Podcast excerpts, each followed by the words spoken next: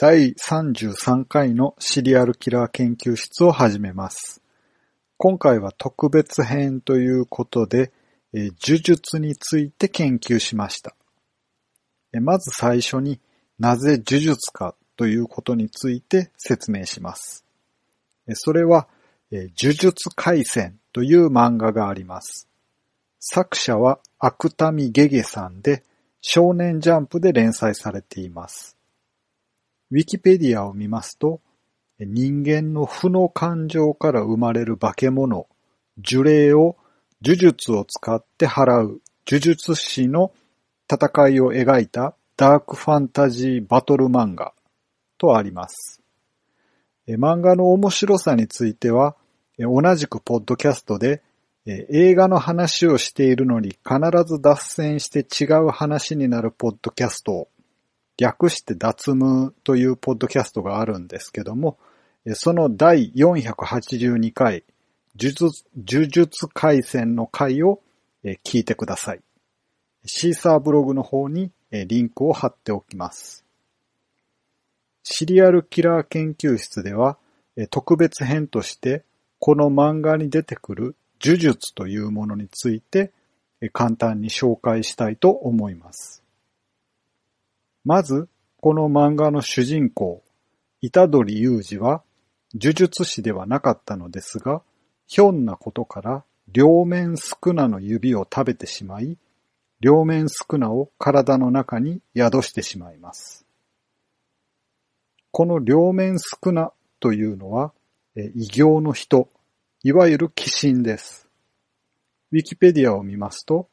仁徳天皇の時代に飛騨に現れた鬼神です。仁徳天皇というのは第16代の天皇で4世紀の末から5世紀の前半の頃の天皇だそうです。日本書紀に書かれていまして、65年、飛騨国に一人の男がいた。少なという一つの胴体に二つの顔があり、それぞれ反対側を向いていた。頭頂は合して、うなじがなく、胴体のそれぞれに手足があり、膝はあるが、ひかがみとかかとがなかった。力強く軽便で、左右に剣を帯び、四つの手で二針の弓矢を用いた。そこで公明に従わず人民から略奪することを楽しんでいた。それゆえ、ワニウジの祖、何話の猫、竹古熊を使わしてこれを中した。と書かれています。顔が二つあって、それぞれ反対側を向いて、うなじがないということで、前と後ろに顔があったようです。え4本の手でえ二針の弓矢を用いたということで、漫画の中でもキーとなる少なの指は合計20本あると言われています。この頃の日本書紀や不土記に記されている異形の人や鬼神という表現は、王権、つまり天皇に従わなかったり、王権に対して反乱を起こした人たちへの別称と考えられます。日本書紀では天皇に逆らい人民から略奪を行っていたとされていますが、飛騨から美濃にかけては、毒竜を退治した英雄であったり、寺院の縁起、えー寺院の始まりとなる英雄、豪族と伝えられています。例えば、岐阜にある日流武士の伝説では、両面宿儺は鎧を着て、四つの手にはそれぞれ矛、尺状、斧、八角ひず。え八角ひずえというのは八角形のヒノキの棒を持っていて、えー旧国の英雄だとされています。両面宿儺の木像は、千光寺、善久寺、日流武寺などにあるようです。頭の前後に顔があって、東風、遣唐使の唐の時代風の甲冑をつけて、手には斧や剣を持っています。善久寺の木像は合掌した手に斧を横に持って伊田天の像に似ています。千光寺の像は円空の作と伝えられていて、二つ目の顔が肩についています。円空というのは日本史で出てきたと思うんですけど、江戸時代の仏師で木彫りの仏像を彫った人です。両面宿儺については、日本書紀には出てくるんですけども、古事記には記されていないそうです。以上のように、両面宿儺について調べてみたのですが、漫画に出てくるような強大な呪力を持った鬼神というよりは、時の権力、仁徳天皇に逆らい、飛騨や美濃の人たちにとっては英雄であったということが伺えました。ちなみに両面であることから双子説などもあるようです。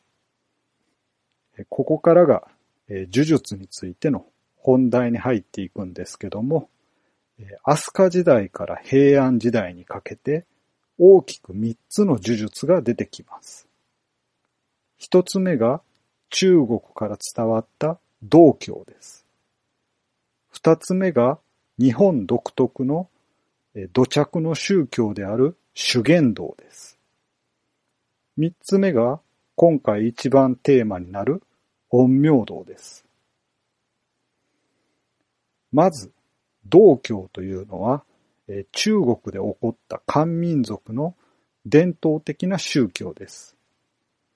中心となる概念に、道路の道と書いて、タオというものがあります。タオは根源的な宇宙の真理のことで、道教ではこのタオと一体化することで、不老不死になることを究極の理想とします。中国の仙人などは、この道教の概念になります。もともと道教は日本に伝わっていなかったと考えられていました。陰陽師という映画で出てきて、映画で出てきた呪文で、救急如律令という言葉が唱えられていたと思うんですが、この救急如律令というのは、道教の呪文になります。漢字については、パソコンで救急如律令と入れてもらえば、普通に漢字変換できますので、確認してみてください。この救急如律令と書かれた、樹布木簡、木の板が平城京跡などから大量に発掘されて、古くから道教は日本に伝わっていたことが分かってきました。ちなみに、この救急如律令というのは、呪文として使われるのですが、もともとは古代中国の漢帝国で命令を下すときに末尾につける慣用句でした。意味は、救急律令のごとくせよということで、律令、まあ、あの、法律に書かれているので、急いで実施しなさいということです。風邪をひいたらくしゃみが出るのですが、同教的には誰かが発した邪気が体に入ってきたので、くしゃみが出ます。すると、その邪気を払うために、不足万妙救急如律令と唱えなければなり、いけません。不足万妙救急如律令、不足万妙、不足万妙というのが、くっさめとなってくしゃみになったという説もあります。くしゃみをしたときに誰かに噂をされているというのは、同教的には正しい解釈となります。続いて、修験道について。修験道というのは、日本古来の山岳信仰が仏教に取り入れられてできたものです。山伏は修験道の修行者のことです。伝説的には、えー、飛鳥時代に縁のオズヌが創始したと言われています。縁のオズヌは縁の行者とも呼ばれて、鬼神を刺激するだけの呪力を持っていたと言われています。葛飾北斎が縁のオズヌの絵を描いていて、左右に前の鬼、後ろの鬼と書く前期後期という二人の鬼を従えています。山伏はことに臨んで悪鬼を払うときには、臨氷当社海人列在前という呪文を唱えます。この呪文とともに人差し指と中指でえ剣の指と書く剣士を作ってくじを切ります。えくじを切るというのは9つの文字の字と書くんですけども、臨氷当社海人列在前と言いながら、剣士を使って空中に縦横に網の目のような模様を描いて、最後に押し出すという方法であったり、右上から左下に輪、左上から右下にぴょうと繰り返していって、最後に真ん中をこうと言いながら縦に切るという方法もあります。これは中国の古典に放牧史という本があるのですが、それに由来しています。この中では、えー、臨氷当社海人列在前と唱えると、避けざるところなしと書かれています。えー、古い映画なんですけども、えー、ユンピョウが主演しているクジャク王という映画で、えー、一文字ずつに、えー、手で朱印を組むという方法のくじが出てきます。さらに山伏はこの臨氷当社海人列在前を唱えた後に救急如律令と唱えて締めくくります。三つ目が陰陽道です。陰陽道は古代中国で生まれた陰陽五行の思想が日本に入ってきて、道教や修験道、仏教などの影響を受けながら、独自の発展を遂げたものです。7世紀から8世紀に律令制が敷かれると、陰陽道の技術は中司省の下に設置された陰陽寮という部署で国家公務員として組織されます。陰陽道には、方々へ、物意味、変売。変売というのは呪術的な足使いでの歩き方のことなんですけども、これらの呪術や神様に対する祭礼、土地の吉凶に関する風水や、医術の一種であった呪言道なども取り入れています。呪言道というのは、呪うに禁止の禁と書いて呪言と読みます。あの言葉の方の呪言とは異なります。言葉の呪言については後で説明します。方々へというのは外出するときや戦を始めるときなどに方角の吉凶を占うことです。もしその方角が悪いとなった場合は、一旦別の方向に出かけて、目的地の方角が悪い方向にならないようにしました。物意味というのは、ある期間中、ある種の日常的な行為を控えて、汚れを避けることです。具体的には、肉食や匂いの強い野菜を食べることを避けたり、他の人と火を共有しないようにするというような禁止事項を作ることです。自分の汚れを抑えるという意味と、神様などの神聖な存在に汚れを移さないためという両方の意味があります。陰陽道といえば、安倍の生命が有名ですが、その先生、師匠が鴨の安則です。兄弟子という説もあります。この鴨家は御三家の一つとして呪術廻戦に出てきました。この鴨家と安倍の生命の安倍家が陰陽道の二大系統になります。ちなみに、この鴨の安則は、父親がお祓いを依頼された時についていって、何の修行もしていなかったのに、お祓いの最中に供物に集まってくる無数の鬼神が見えたため、父親はこの才能に驚いて陰陽道を教えたという逸話が今昔物語集に書かれています。呪術廻戦の御三家で言うと、五条悟先生の五条家の祖先の菅原道真というのは日本三大怨霊の一人ではありますけども、呪術師ではないです。全員家も、全員というのは禅宗の寺院のことを呼ぶときの呼び名なので、呪術師とは関係ないです。鴨家が実際にあった家系になります。ちょっと話が変わって、呪術については人類学者ジェームズ・フレイザーは呪術と宗教を切り分けています。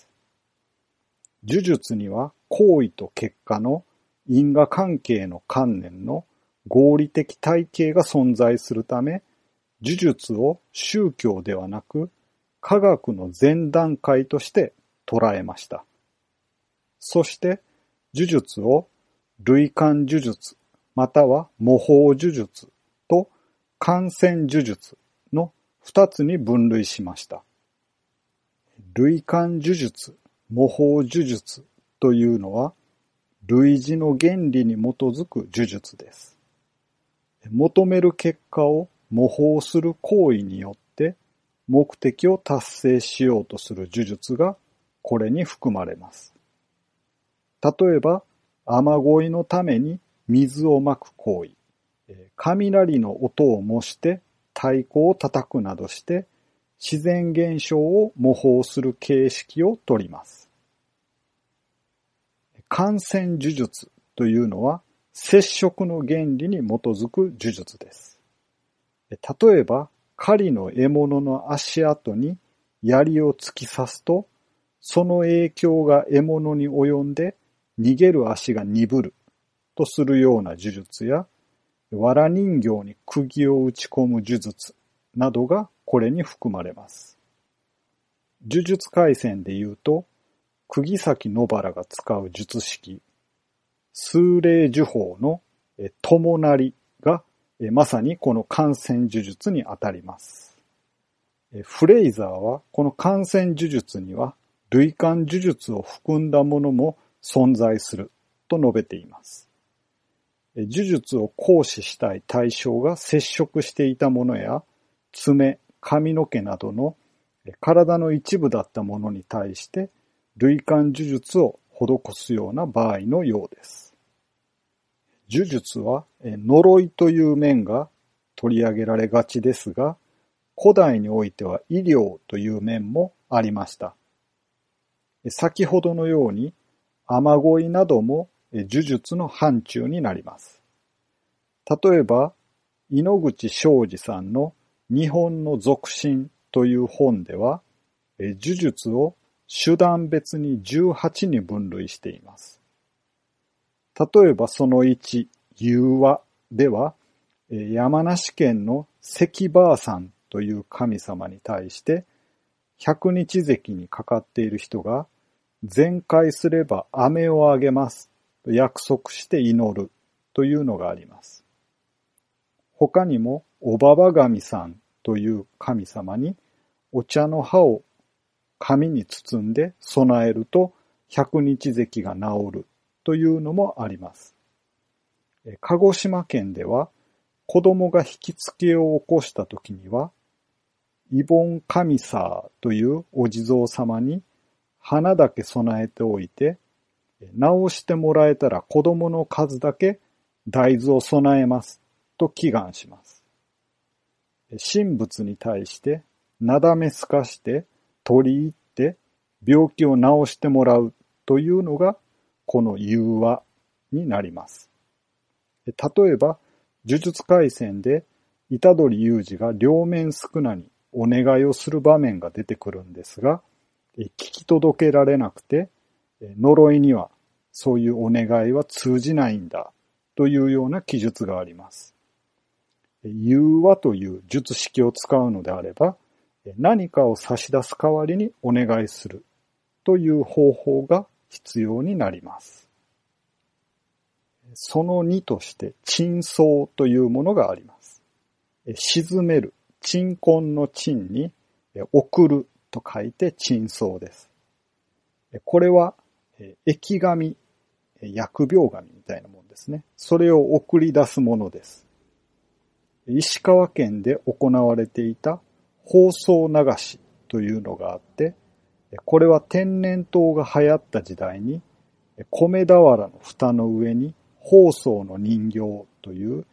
男女の姿で色を塗った土人形を置いて、赤飯の握り飯と目指しを2尾備えて、お箸を旗に見立てて赤い旗、もしくは紅白の旗を立てて、その蓋ごと川に流すというものでした。これによって放送、天然痘の神様に退散してもらうということです。はしかや首都の場合にも同じ術式で行われたようです。その3は代用です。